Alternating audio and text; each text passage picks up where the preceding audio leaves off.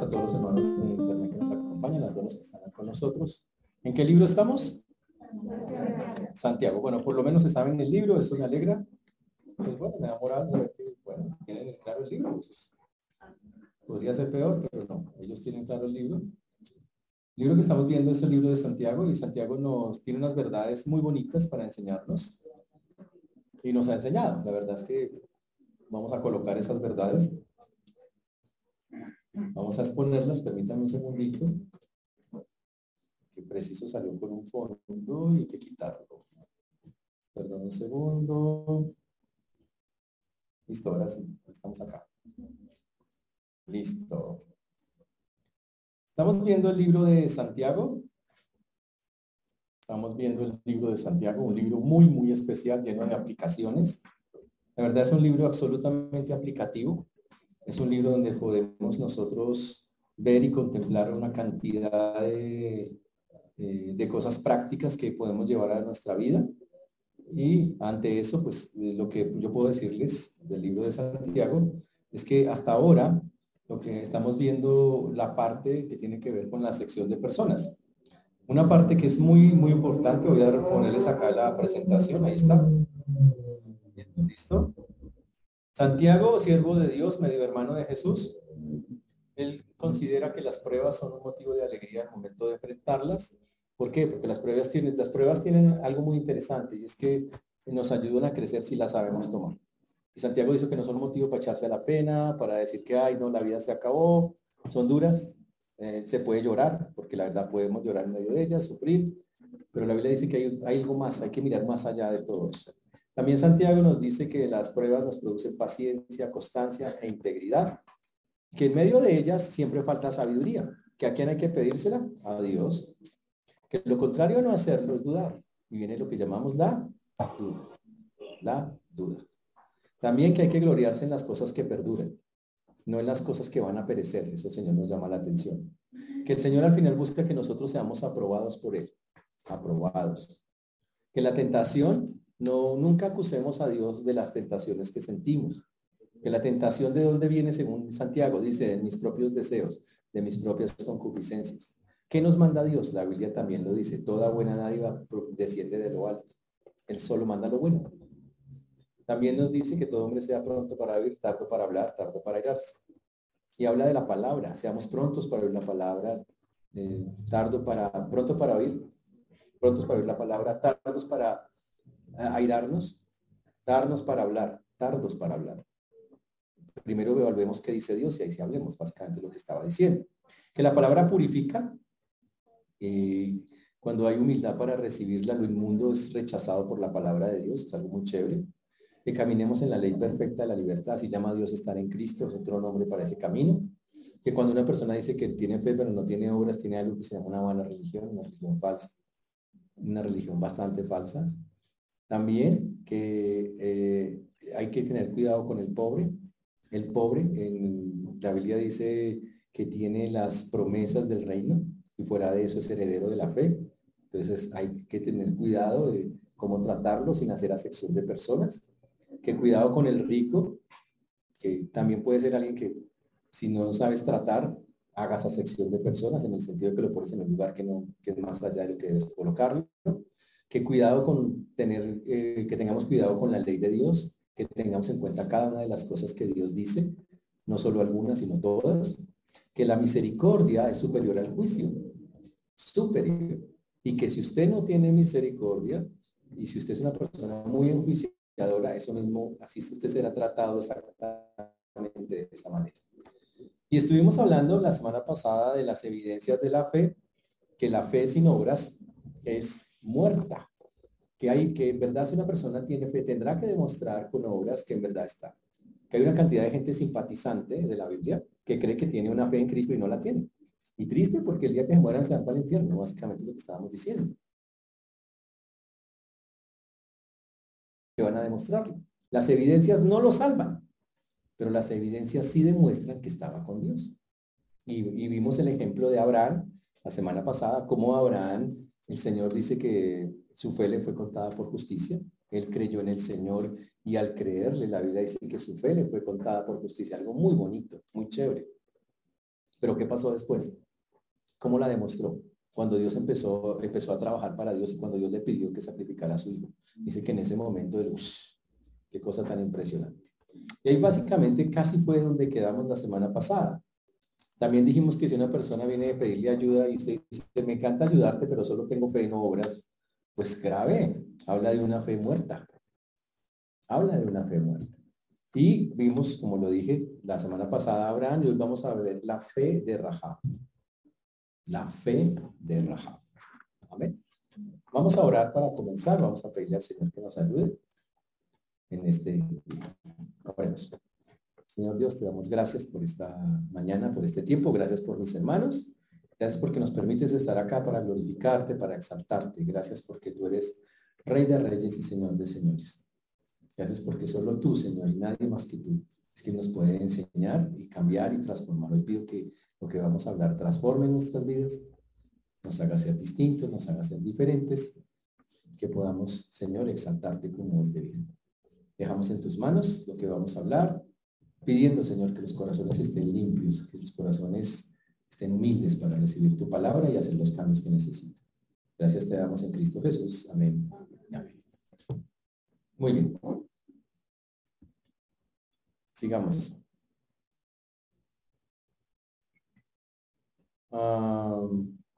muy bien. Vamos a Santiago en sus Biblias, por favor. Vamos al libro de Santiago, capítulo 2, versículo 26. Santiago 2.25, perdón. Santiago capítulo 2, versículo 25. Asimismo, también Rahab, la ramera, no fue justificada por obras cuando recibió a los mensajeros y los envió por otro camino.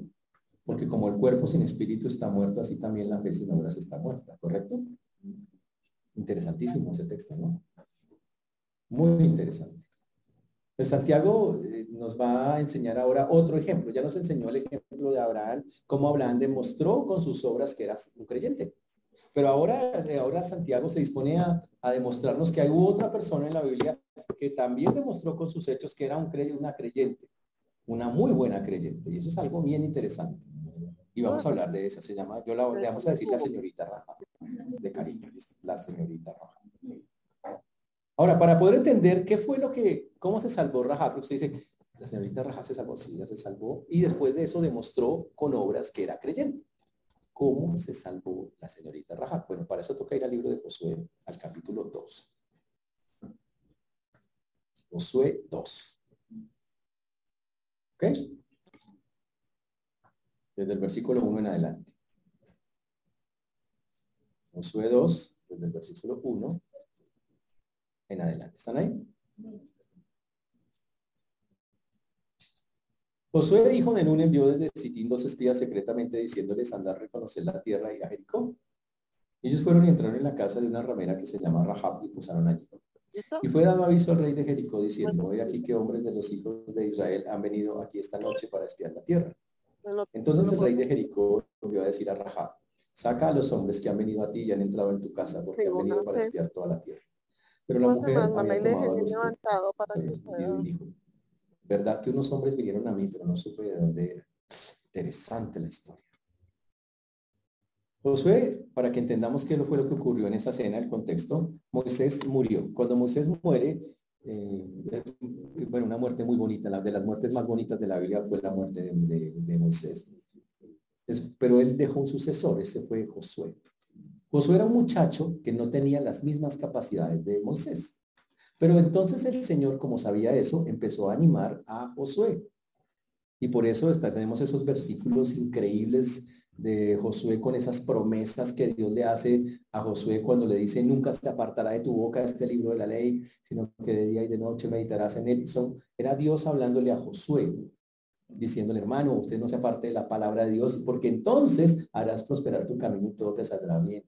Después le dijo, mira que te mando que te esfuerces y seas valiente, no temas, no desmayes, porque Jehová tu Dios estará contigo donde quiera que vayas. Todo eso fuera para fortalecer a un muchacho llamado Josué, que no tenía la misma fuerza de Moisés. Josué se la cree y entra a la tierra prometida. Y lo primero que hace es entrar y conquista dos pueblos difíciles con dos reyes que eran bien, bien fuertes. Y con la mano de Dios y sin tener un ejército, porque los israelitas venían de la esclavitud en Egipto, ellos jamás habían tenido un ejército. Ellos no andaban a caballos ni con carruajes, ya habían conquistado dos reinos que estaban en la tierra prometida. Pero ahora Josué se enfrenta a que a el siguiente lugar donde Dios le dice que vaya es un lugar que se llama Jericó. Pero Jericó es distinto a los otros dos reyes. Los otros dos reyes tenían ciudades pequeñas, pero esta es una ciudad más grande. Esta ciudad tiene muros, es una ciudad amurallada. Entonces él dice, ¿cómo entro a esa ciudad? Entonces él, ¿cómo entro? ¿Cómo entro? Entonces hace lo que Moisés algunas veces hizo. Envió espías, dos espías. Y el texto dice, Josué hijo de Nun envió desde Sitín dos espías secretamente. Vamos a mirar qué tan secretos eran. Y les dijo, andad, reconoced la tierra y a Jericó. Y ellos fueron. Y se colaron en la ciudad, lograron entrar, aunque eran israelitas, y entraron a esa ciudad de Jericó. Y se colaron en la casa de una ramera que se llama Raja. Uy, ahí comienza la historia. Llegaron donde una mujer, obviamente de dudosa reputación, que llamamos la señorita Raja. Ahora, la señorita Raja, como, eh, como la conocemos, tenemos que entender su contexto es una mujer impía, no creyente, de un pueblo extranjero, es una no judía, es una gentil, ¿ok? Que nadie ha evangelizado jamás, es una mujer que nadie le ha llevado el evangelio, porque a veces es del Antiguo Testamento, pero tampoco nadie le ha hablado de Dios. ¿Ok? Pero increíblemente los espías, seguro dirigidos por Dios, llegan a la casa de la señorita Rahab la señorita Rahab eh, eh, les da la entrada. En los textos judíos no dice la ramera o la prostituta. Los rabinos no aceptan ese nombre y le pusieron disque la mesonera. Como para bajarle el perfil y decir, uy, no, es que eso decir en la Biblia decir que es, esa mujer es de allá. ¿Y por qué hicieron eso? Porque resulta que esta mujer va a ser nada menos y nada más que una antepasada del rey David y por ende un antepasado de Jesús. Entonces, que en la genealogía de Jesús aparezca así, pues va a ser complejo. Entonces ellos decidieron llamarla la mesonera, pero no. La Biblia en los dos pasajes donde ella aparece, la llama eh, eh, la ramera, que es Hebreos 11 y Santiago 2, donde nosotros estamos eh, mirando. Ahora, no vamos aquí a tratar de blanquear la conducta de ella, ni que, que se le parezca. Ahora, aquí vamos a ver muchas cosas bonitas que hace Dios. Dios permite que una mujer que está totalmente alejada de las cosas de Dios, por el trabajo que realiza, por el pueblo donde está, por la nación donde vive, totalmente alejada, conozca a Dios y ¿cómo puede pasar eso? ¿Y por qué aparece? ¿Y por qué Santiago la nombra igual que Abraham? La pone al mismo nivel de Abraham. Y vamos a mirar por qué precisamente en este texto. Una de las cosas increíbles de esta historia es que eh, Mateo 1.5 narra a, a en la descendencia de Jesús. Dice, Salmón engendró a Rahab, Rahab a vos, vos engendró a Ruth, Ruth a Obey, Obey así, a Isaí, Isaí fue el padre de David. Imagínense eso. Qué chévere. Muy bien. Ahora, ella vivía rompiendo eh, todos los días los parámetros de Dios. Ahora, obviamente era una mujer pecadora como muchos otros, solo que tenía ese pecado y obviamente ese pecado le, le hacía estar lejos de Dios. Pero algo pasó en la vida de Rajad en algún momento, como lo vamos a a medida que vayamos avanzando, que hizo que ella cambiara. Y no fue un accidente, no fue que es que, ay, sus espías me cayeron bien, no fue una cosa de eso. Lo que ella hizo fue el fruto de que ella depositó genuinamente su fe en el Señor. Y por haberlo hecho, ella dijo, yo como tengo una fe genuina en el Señor, la voy a demostrar. Y lo hace. Ahora, los textos dicen que eh, ella llegó allá a la casa de los espías, llegaron allá. Y tan pronto llegaron, mire el versículo 2, y fue dado aviso al rey de Jericó diciendo, y aquí que hombres de los hijos de Israel han venido aquí esta noche para espiar la tierra. Uy. Y de una, o sea, eran, no eran tan buenos espías, realmente. De una vez los detectaron. Dijo el sistema de seguridad de Jericó, acaba de detectar a dos pintas que ingresaron por el muro y ta, ta, ta, puerta 4 y están en la casa de Rahab, la ramera. Hmm. Interesante. Entonces el rey de Jericó, mire ahí lo dice el texto, envió a decir a Rahab, saca a los hombres que han venido a ti y han entrado a tu casa, porque han venido para espiar saca de una, les mandó Pero aquí la historia se pone todavía más interesante. Uno pensaría que los soldados que el, que el rey envió son una gente dura, o sea, gente que, bueno, saquen a esos tipos, los vamos a matar y así. Pero no vi lo que pasó. Pero la mujer había tomado a los dos hombres y los había escondido y dijo, es verdad que unos hombres vinieron a mí, pero no supe de dónde era. O sea, tengo ni idea quiénes eran. Y fuera de eso, cuando se iba a cerrar la puerta, siendo ya oscuro, esos hombres se salieron y no sé a dónde han ido. Seguidlos a prisa y los alcanzaréis. Y encima de todo, mentirosa. ¿Está mintiendo? Y eso nos lleva a, una, a un dilema. O sea que, pastor, en ciertos momentos de la vida uno puede mentir. Cuando está el niño recién nacido, ¿cierto que está bonito usted?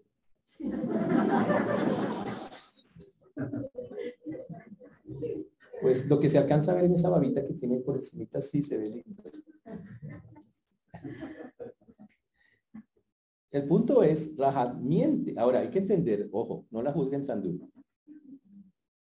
Vamos a darnos cuenta que esta mujer, algo pasó en su vida, pero hasta ahora está comenzando en su vida con Dios. Pero es una mujer acostumbrada a vivir en el mundo pagano y mentir es algo normal en el mundo pagano. Ella simplemente calculó, bueno, esta gente necesita ayuda, vamos a mirar por qué pensó eso, entonces la voy a ayudar. Y fue la más fácil, mentir. Y mintió así, naturalito, le salió, pero normal. ¿Qué tal cosa? No, no, tengo, la verdad no me di cuenta de dónde eran.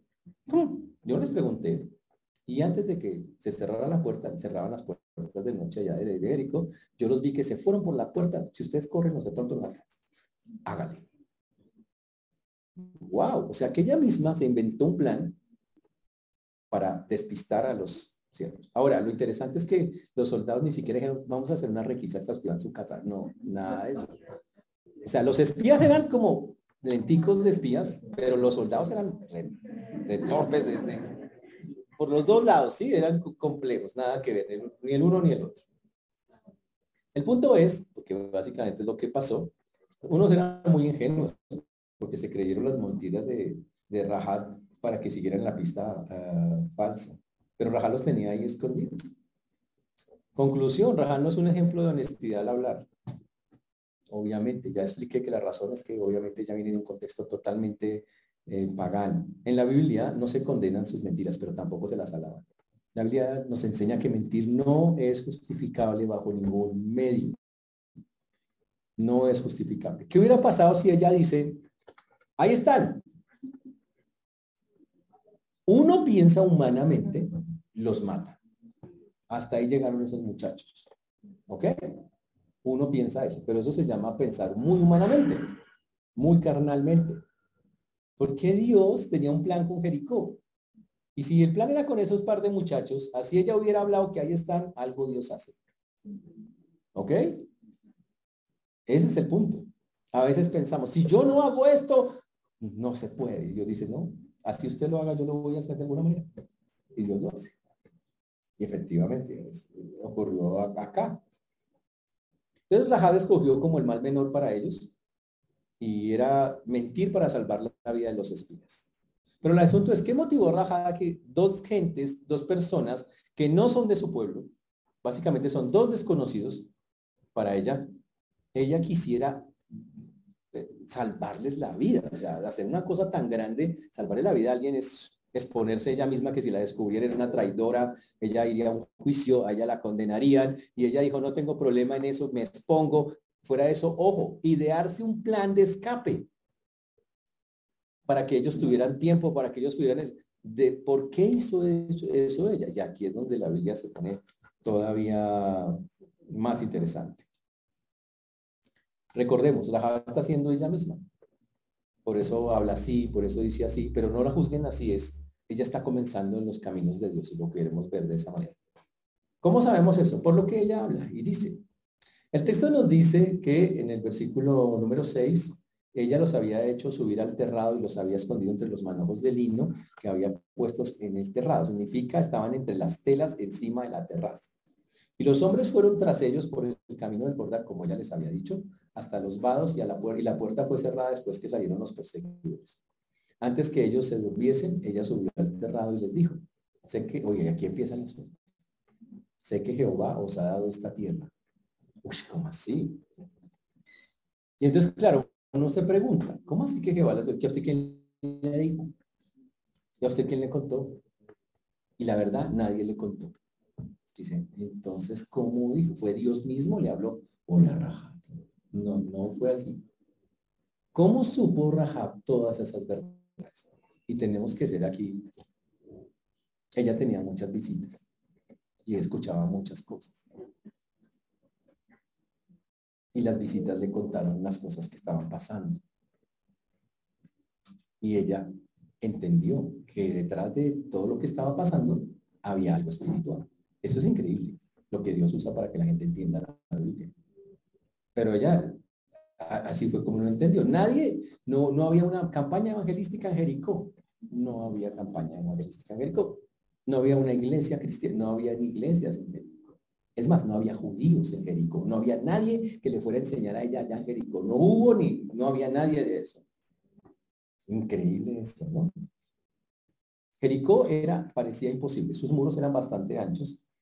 Tenía por lo menos un metro y medio, casi dos metros de ancho. Altos. Tenía un ejército bien formado. Era un sitio difícil de entrar. Pero esta mujer dice con una certeza, Jehová nos va a entregar a ustedes. A entregar la ciudad. Ella la tiene fija. ¿De dónde sacó eso ya? Aquí lo dice el, lo dice el texto. Ella empieza a usar el nombre de Jehová, dice el texto en el versículo número 8. Dice Jehová os ha dado la tierra porque el temor de vosotros ha caído sobre nosotros y todos los moradores del país ya desmayado por causa de vosotros. Dice, nosotros estamos asustados, asustados. Tenemos miedo, tenemos temor de ustedes. Y uno dice, ¿por qué? Si son un pueblo que no tiene ejército, no tiene caballos, no vive en ciudades amuralladas. Ellos tienen un sistema de defensa gigante, han peleado antes con nuestros pueblos. Pero ellos estaban asustados contra ese pueblo. ¿Por qué? Y aquí viene el punto. Versículo número 10. Porque hemos oído que Jehová hizo secar las aguas del Mar Rojo delante de vosotros cuando salisteis de Egipto. Y hemos oído lo que habéis hecho a los dos reyes de los amorreos que estaban al otro lado del Jordán, a Seón y a a los cuales habéis destruido. ¿Sabe de qué estaban asustados? Y aquí tenemos ver algo bueno y algo malo, de un rumor, de, algo, de un chisme literalmente. mire, si sabe lo que pasó allá afuera, al otro lado del Jordán, ¿no? Imagínese que el pueblo ese allá que ahorita viene para acá, cogió a los dos reyes más de allá, les dio duro y los acabó, los destruyó, no quedó nada de esa gente, nada. Y viene para acá. Y no solo eso, imagínense que nos contaron que el Dios de ellos cogió el mar rojo y lo secó para que pasaran. Ahora, ¿por qué el susto? Te dice, pero si parecen historias como muy... Porque resulta que en esos tiempos, y todavía en algunos de hoy, se peleaba eran con dioses. Si yo ganaba una guerra era que mi Dios era más poderoso que tu Dios. Así era como funcionaba. Pero ellos nunca habían escuchado de un Dios que secara el mar. Nunca. Nunca había habido semejante con un Dios que seque el mar, que pase un pueblo seco. Y un, Dios que haga ganar batallas como, porque las batallas como las, como las que eh, gana Josué no son ganadas a punta de, venga a ver cuántos matando. Pelearon algunas veces, pero la mayoría de las veces fue la intervención directa de Dios. Es muy interesante. Entonces, ante eso, ella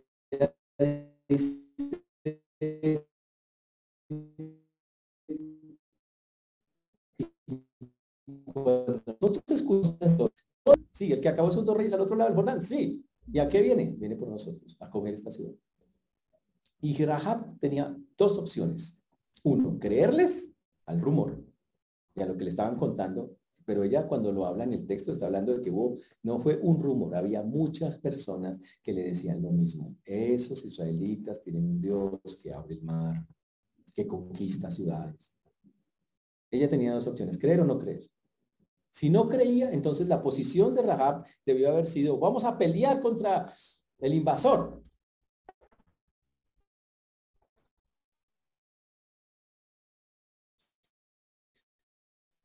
Pero si creía, sabía pedirle que cuando ese Dios entre con su pueblo acá, tenga misericordia de nosotros. Y ahí es donde entra la fe. Ahí es donde Rahab gana para la salvación de cualquier persona, tanto en el Antiguo como en el Nuevo Testamento, lo que la Biblia dice que se hace absolutamente necesario, lo que la Biblia pide que se haga absolutamente necesario, es nada menos y nada más que uno se arrepienta. Que uno diga, Señor, yo no puedo tener misericordia de mí. Que uno le clame ten misericordia. Tú tienes mi vida en tus manos, yo, no puedo. Rahab entendió Ojo, ella no se salvó en esta escena. Ella se salvó antes. Aquí está hablando del pasado. Ella habla de cosas que le contaron antes. Y ahora está hablando del dando testimonio. Ese Dios es Dios. Ella ya la tiene convencida. ¿Cuándo pasó? No sabemos, pero pasó antes. Pero el punto es que cuando pasó, ella llegó a la conclusión, yo necesito, yo necesito misericordia de ese Dios que va a venir a comer esta tierra. Y se la pidió. ¿Y sabe qué pasó? La obtuvo. En palabras de nosotros, eh, Rahab entendió algo que el Señor pide que todos entendamos. Que para llegar a Cristo yo tengo que decir, Señor, yo, no, yo no soy, yo no puedo, yo, yo estoy lejos de ti, yo, yo estoy mal, yo no, no tengo nada que darte, ten misericordia. Yo sé que me merezco el infierno, pero perdón, ayúdame. Es la salvación, poder reconocer nuestra condición perdida para que el Señor nos salve. Ella lo hizo. Y en ese momento, la fe de Rahab, igual que la de Abraham, le fue contada por justicia. Pero ahora Rahab, que está recién comenzando, porque como ella lo muestra, está recién comenzando en eso, se le, se le presenta un, un hecho, Dios le coloca una circunstancia donde ella tiene que demostrar de qué lado está. Y entonces ella dice, listo, esta es la circunstancia. Y preciso llegan dos israelitas. Ojo, ellos, nunca la evangelización es lo más increíble. Nunca, imagínense esa forma en que Dios gana personas sin, un evangelista. Y sin hacerlo, solo escuchando, ella entendió, oiga, ese Dios es Dios de verdad. Y mire lo que vaya, vaya a decir, que es lo que confirma su confianza. Primero en el versículo 10 dijo, hemos oído que Jehová hizo secar las aguas del mar rojo. Eso es increíble. Delante de vosotros cuando salisteis de Egipto.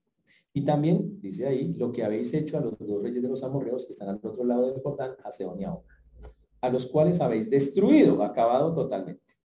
Oyendo esto, ha desmayado nuestro corazón, ni ha quedado más aliento en hombre alguno por causa de vosotros. Uy, dice, y solo escuchando esto, todas las personas están desmoralizadas, todas las personas están asustadas, todas las personas están temiendo cosas acá. Pero también la mayoría de las personas, el 99, como el antibacterial, el 99.9% de las personas ¿Sabe qué toma? ¿Qué dijeron?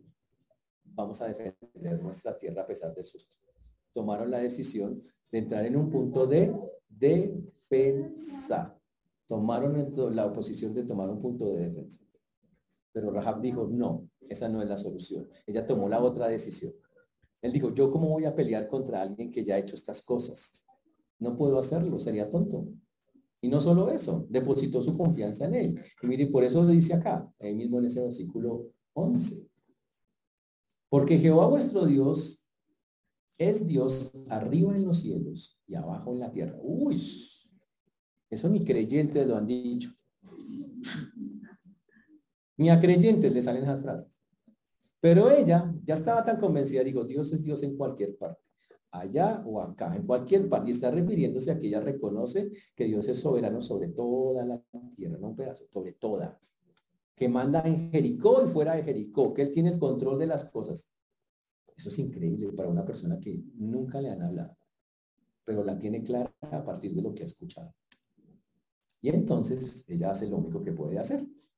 Os ruego pues ahora que me juréis por Jehová, que como he hecho misericordia con vosotros, así la haréis vosotros con la casa de mi Padre, de la cual me daréis una señal segura y que salvaréis a la, vida de, a mi padre y a mi madre y a mis hermanos y hermanas y a todo lo que es suyo y que libraréis nuestras vidas de la muerte.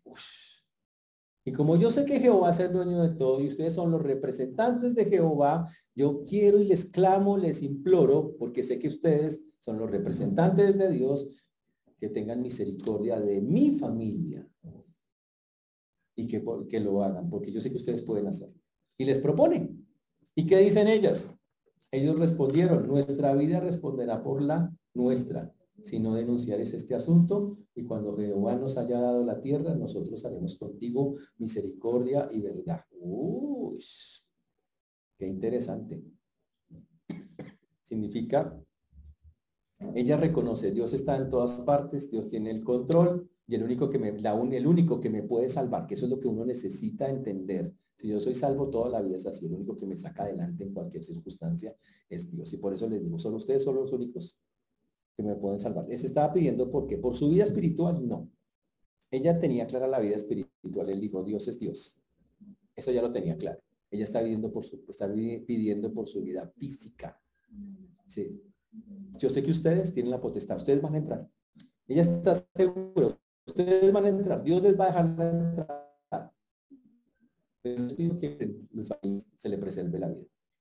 Y le pido por clamor, oro. Básicamente habla de una expresión eh, que, en la cual está ella rogando por misericordia. Uy, poca, en pocas palabras, ella tiene una confianza total en la misericordia de Dios. Yo sé que Dios, si yo, ese Dios es tan grande, pero también lo veía como un Dios misericordioso que podía otorgarle, salvarle la vida a pesar de que ella era lo que era. Increíble eso. También dice el texto, entonces, versículo 14, 15. Entonces ella los hizo descender con una cuerda por la ventana, porque su casa estaba en el muro de la ciudad y ella vivía en el muro.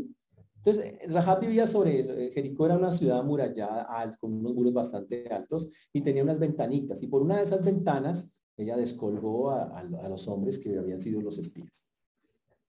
Ahora, que quede claro, ella, ¿quién le dijo el plan? ¿Algún israelita le dijo, haga, haga tal cosa, haga Nadie le dijo el plan. ¿Quién le dio el plan? Dios. A ojo, estamos hablando de que una persona, estamos en Santiago, está Josué, estamos en Santiago. Santiago dice, si usted es un verdadero creyente, usted va a hacer cosas por Dios. Dios va a colocar que las haga. Hágalas. Las que sean. Y Raja está haciendo cosas que muchos creyentes no han hecho. Ella está exponiendo su vida por, por, por otros. Ella lo está haciendo y lo hace.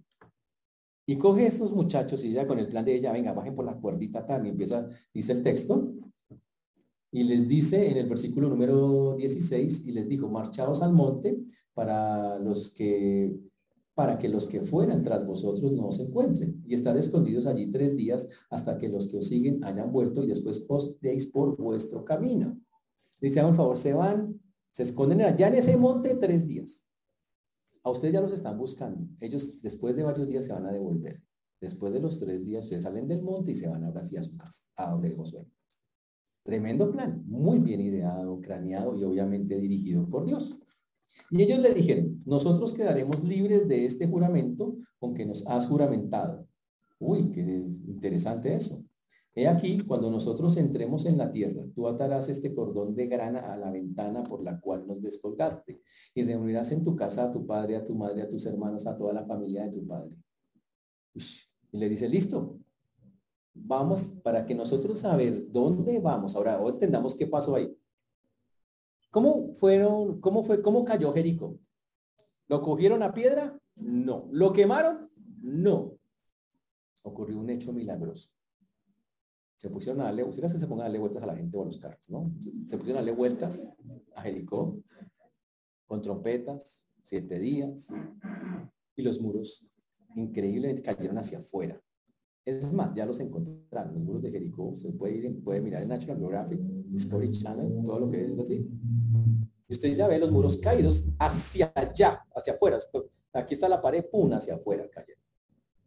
Ahora, pero resulta que en ese momento los espías no saben cómo va a caer Jericó. Rahat sabe que va a caer en manos de Dios con los israelitas, pero no sabe cómo va a caer. No tiene ni idea.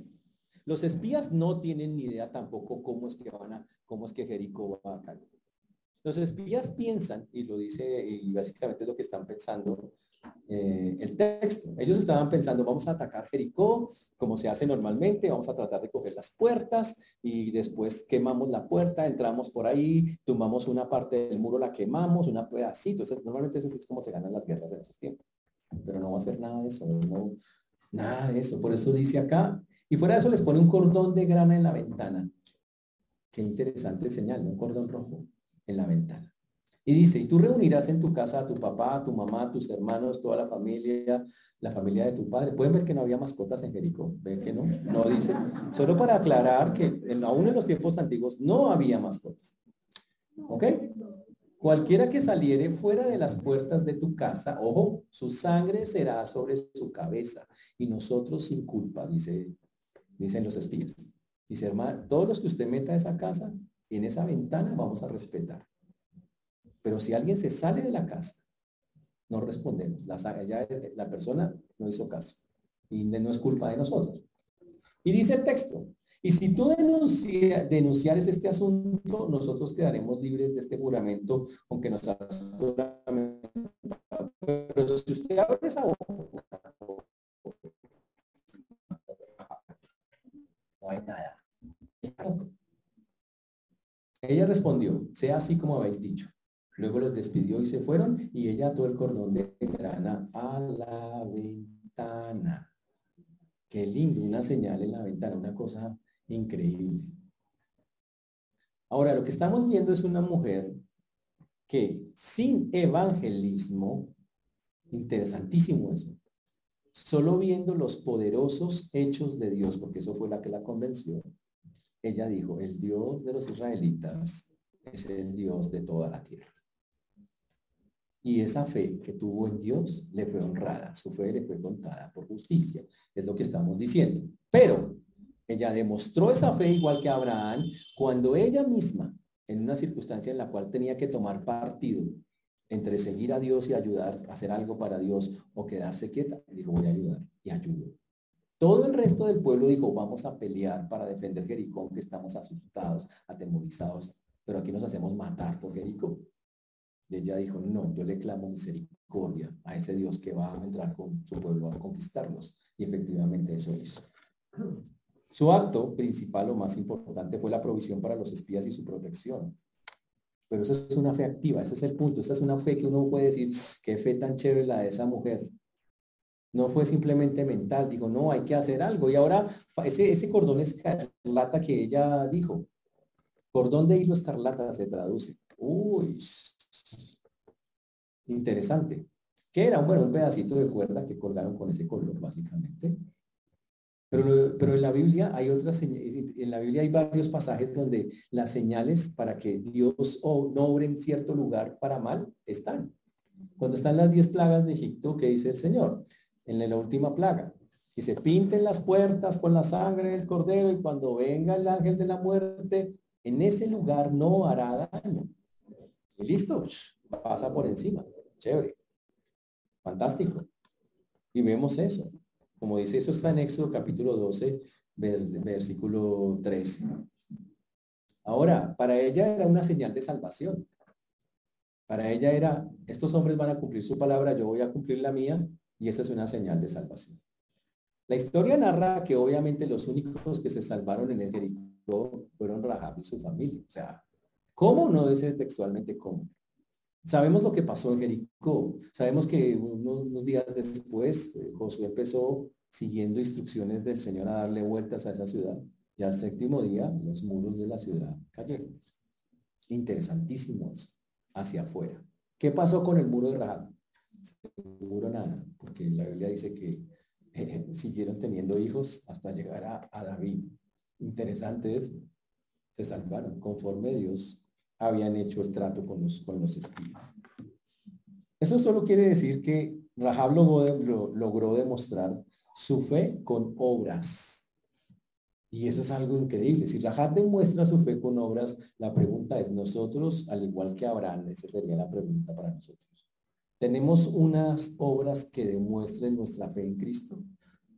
Usted puede mostrar una serie de cosas que ha hecho por la confianza que le tiene al Señor. Hmm.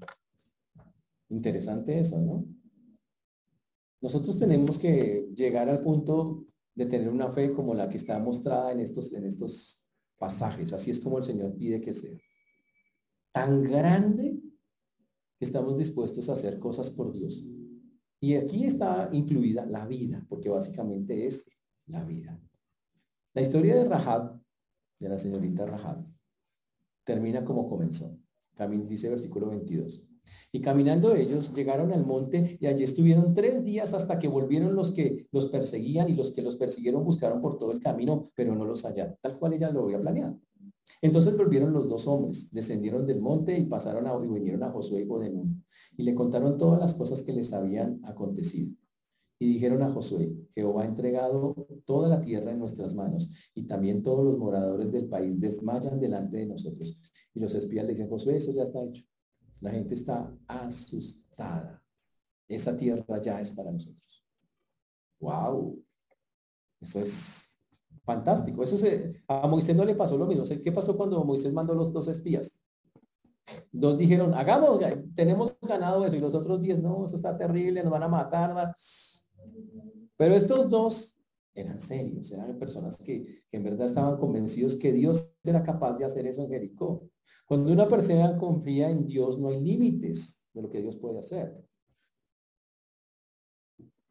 Cuando uno reconoce que Dios es el que controla, cuando uno reconoce que la gracia soberana de Dios es lo más fuerte que hay, Dios actúa, muchachos. Yo sé que nosotros como humanos somos muy débiles, eso es obvio, eso es súper claro. Pero, pero en el Señor todo lo podemos. Y no estamos haciendo de cosas, de hacer cosas que el Señor nos quiere. Lo que ustedes que yo quiero, Vamos a ir a romper todas las estatuas de tal iglesia. No, pues, no.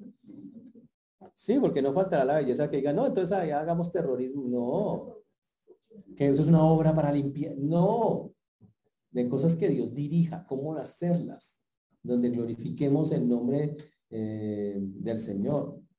Pero esta historia nos demuestra que nunca deberíamos darnos por vencidos con alguien, por sus antecedentes o por, sus hechos. Nunca. Esta historia demuestra Pilas con menospreciar, lo mismo, la sección de personas. No tenga sección de personas por su pasado. Pero es que esa persona fue, es que esa persona, ¿qué pasa, hermano? No importa. La verdad de Dios es para todo hombre y mujer, hombres creados a su imagen y semejanzas. Todas las personas necesitan redención, todas las personas necesitan restauración y no existe una vida a la que Dios no quiera regalarle su gracia. La otra cosa es que la persona quiera recibirla pero no existe una en la que Dios, Dios no quiere que ninguno perezca, sino que todos procedan al arrepentimiento. Pero lo increíble de esta historia es que la palabra de Dios, la sola palabra de Dios, puede entrar a territorios ocupados por, personas muy complejas. Puede entrar a ciudades fortificadas y volverlas vulnerables y débiles. Ese es Dios. Y eso fue lo que hizo. Dios entró a esa ciudad sin tener que entrar nadie, solo hablando y de la manera más rara de la vida que para nosotros. Y todo porque su palabra es poderosa, penetra la mente, el corazón, de tal manera que la persona que la escucha no puede escapar de la verdad del Señor. Y solo tiene dos opciones, o sea, arrodilla y le pide misericordia por reconocerlo, se llena de miedos y asume las consecuencias. Ese es el punto. Por eso lo que Rahab enseña, y por eso está en la lista de San Santiago, es un llamado a tener confianza en la misericordia y la gracia de Dios. Ese es el punto. Dios ya ha hecho suficientes cosas en nuestra vida que demuestran que Él ha estado con nosotros en los momentos más complejos, ¿o no es así? ¿Qué falta para que usted tenga más confianza en Él? ¿Qué falta para que usted obre? No se quede solo en, si Él es grande, Él es bueno. ¿Qué hace para que obre para Él? Ojo, pero como Él quiere, a la manera que Él desea. No como es que yo quiero hacerlo, pero así. No, como Él dice. ¿Qué, qué le falta para que pase eso? ¿Qué le falta? Y la respuesta está es, nos falta creerle de verdad, confiar como confió esta mujer. Y esta mujer no tuvo una, bueno, le vamos a mandar a la hermana esta para que la disipule. Nadie la disipuló. Esa es la parte increíble de esta historia. Esta es una mujer que Dios en su infinita misericordia hizo que le llegara la palabra de una manera que es. Y se salvó. Y se salvó y era tan buena ella como creyente que hizo cosas que solo un creyente metido hace por su Dios. El Señor a lo largo de la historia ha conquistado a muchos jericos. Muchos. Dios ha hecho mucho en muchos lugares y puede hacerlo de nuevo. Y que Él está esperando que nosotros que somos su pueblo demostremos nuestra fe en obediencia y confianza en Él, haciendo cosas, buscando en oración que Él quiere que yo. Por eso, en todo el mundo, dice la Biblia, por ejemplo, en Colosenses 1.6, miren esta belleza, Colosenses 1.6. Colosenses 1, 6. Pablo está orando por los colosenses.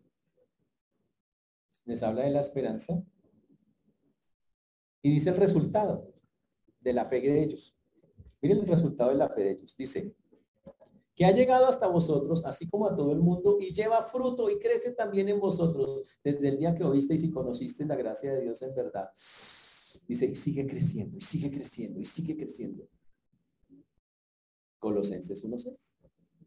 Y sigue creciendo. Qué cosa tan espectacular. Dice, y lleva fruto y crece en vosotros cada desde el día que visteis. Y habla de algo que sigue creciendo en su vida.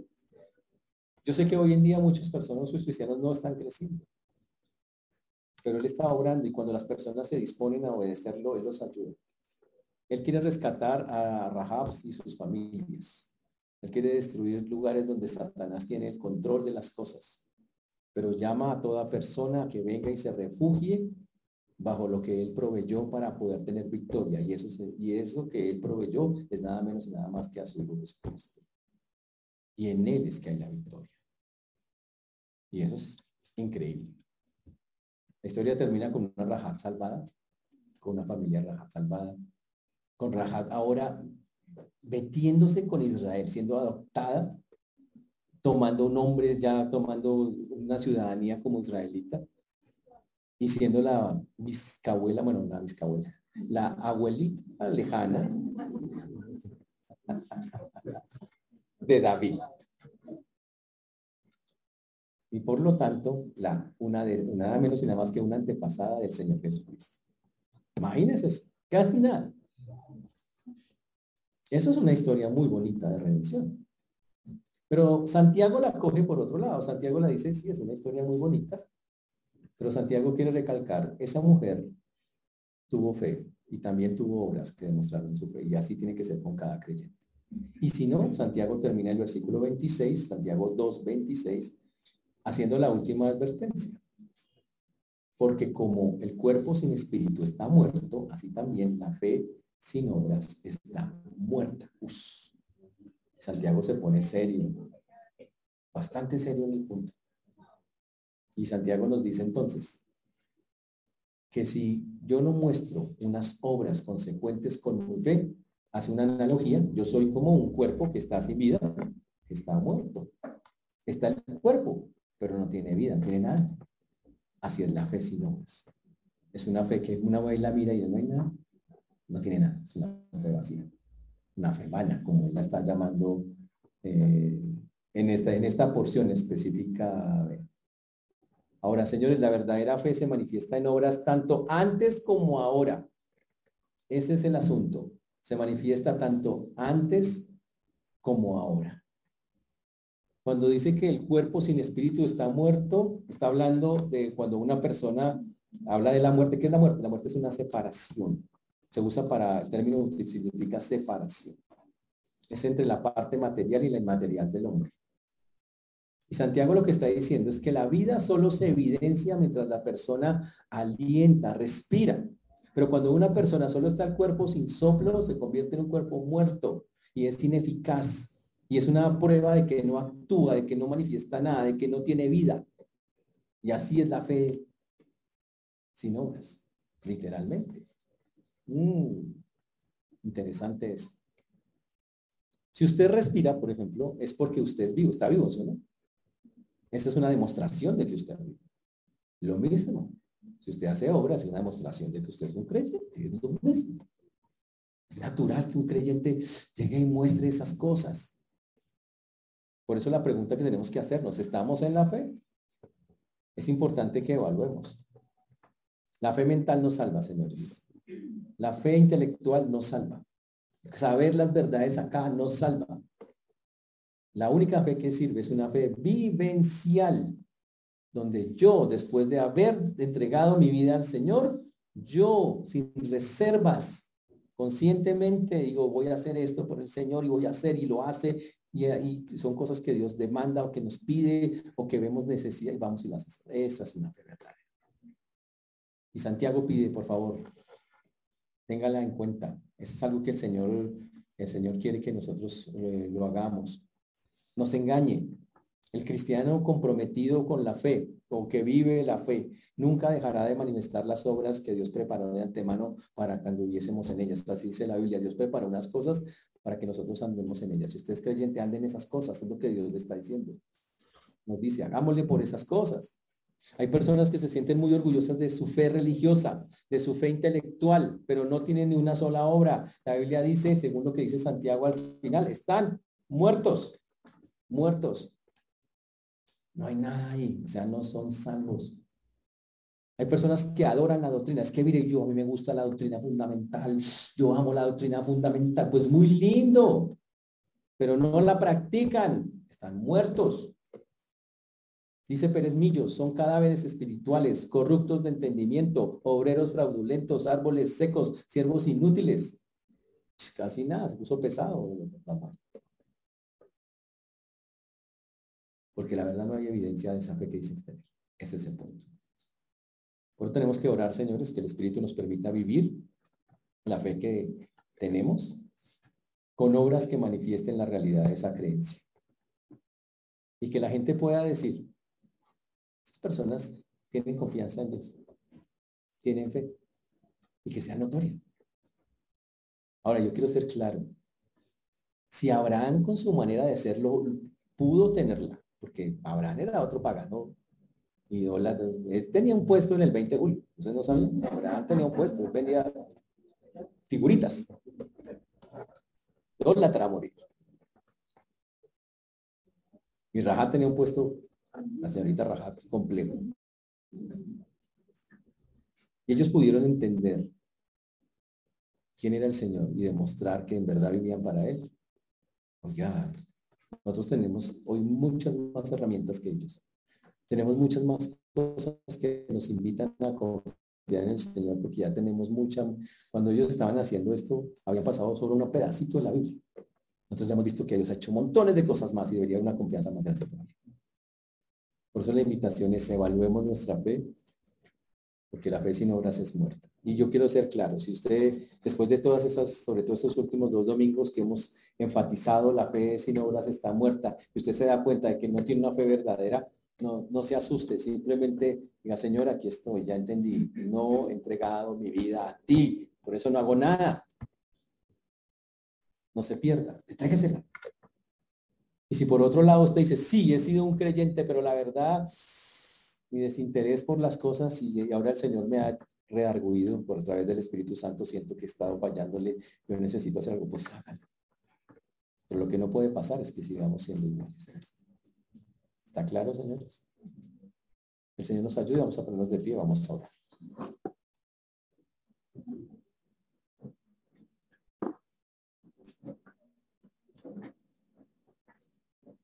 Señor Dios, te damos gracias. Que tú eres bueno, Señor, y para siempre es tu misericordia. Te agradecemos porque hasta aquí nos has traído y que has sido bueno con nosotros. Gracias por tus ejemplos que siempre nos enseñan cosas. Gracias por tu mano preciosa, maravillosa, que está ahí para ayudarnos. Gracias porque hasta aquí nos has traído.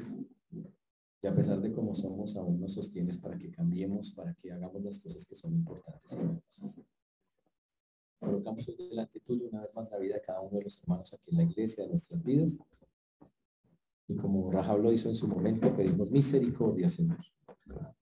Hoy reconocemos que tú eres Dios en toda la tierra, que llamas de todos los lugares del mundo, que de todos los lugares del mundo tú levantas personas de las maneras más increíbles. Pero que esas personas están siendo levantadas demuestran, al igual que nosotros, una fe genuina cuando hay una buena cantidad de obras que respaldan esa creencia. Ayúdanos a poderlo mostrar, danos sabiduría como le diste a Rajal su momento de qué hacer, para poder mostrar de alguna forma las cosas. Y ayúdanos, Dios. porque en verdad necesitamos glorificar tu santo. A ti la gloria, la honra y la alabanza damos, Señor, en el nombre de Jesús. Amén.